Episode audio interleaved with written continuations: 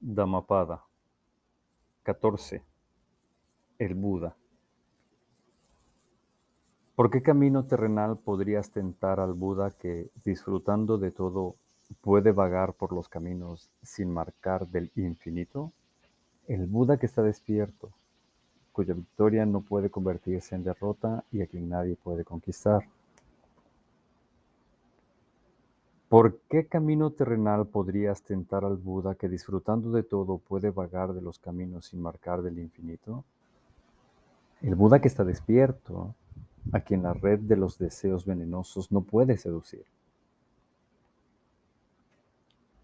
Incluso los dioses desean ser como los Budas que están despiertos y vigilantes, que encuentran paz en la contemplación y que calmos y constantes encuentran gozo en la renuncia. Es un gran acontecimiento nacer hombre, y su vida es una lucha perenne. Él no oye a menudo la doctrina de la verdad, y es un raro acontecimiento la aparición de un Buda. No hagas lo que es malo, haz lo que es bueno. Mantén tu mente pura. Esta es la enseñanza de Buda. La clemencia es el más elevado sacrificio. El nirvana es el más elevado bien. Esto dicen los budas que están despiertos.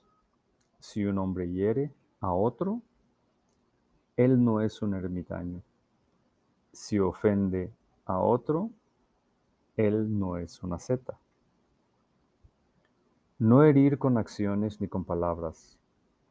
El autocontrol tal como es enseñado en las leyes, la moderación en la comida, la soledad de la propia habitación y de la propia cama y la práctica de la más elevada conciencia, esta es la enseñanza de los budas que están despiertos.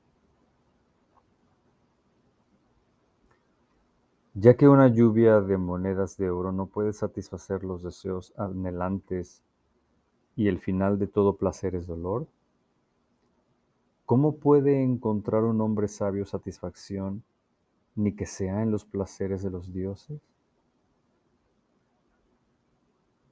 Cuando los deseos se van, el gozo viene. El seguidor de Buda encuentra esta verdad. Los hombres en su miedo corren a buscar refugio en las montañas o en las selvas, las arboledas, los árboles sagrados o los santuarios. Pero estos no son un refugio seguro. No son el refugio que libera a un hombre del, pesar de la vida. El que va a refugiarse en Buda, en la verdad, en aquellos a quien Buda enseñó, va en verdad a un gran refugio. Verá las cuatro grandes verdades. El dolor, la causa del dolor, el fin del dolor y la senda de los ocho grados que llevan al fin del dolor. Este es el refugio seguro. Este es el refugio supremo. Si un hombre va a este refugio, es libre del dolor.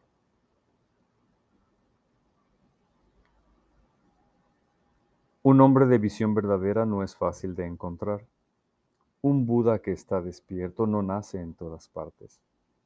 Dichosa es la gente de donde nace un hombre tal. Dichoso es el nacimiento de un Buda. Dichosa es la enseñanza del Dharma. Dichosa es la armonía de sus seguidores.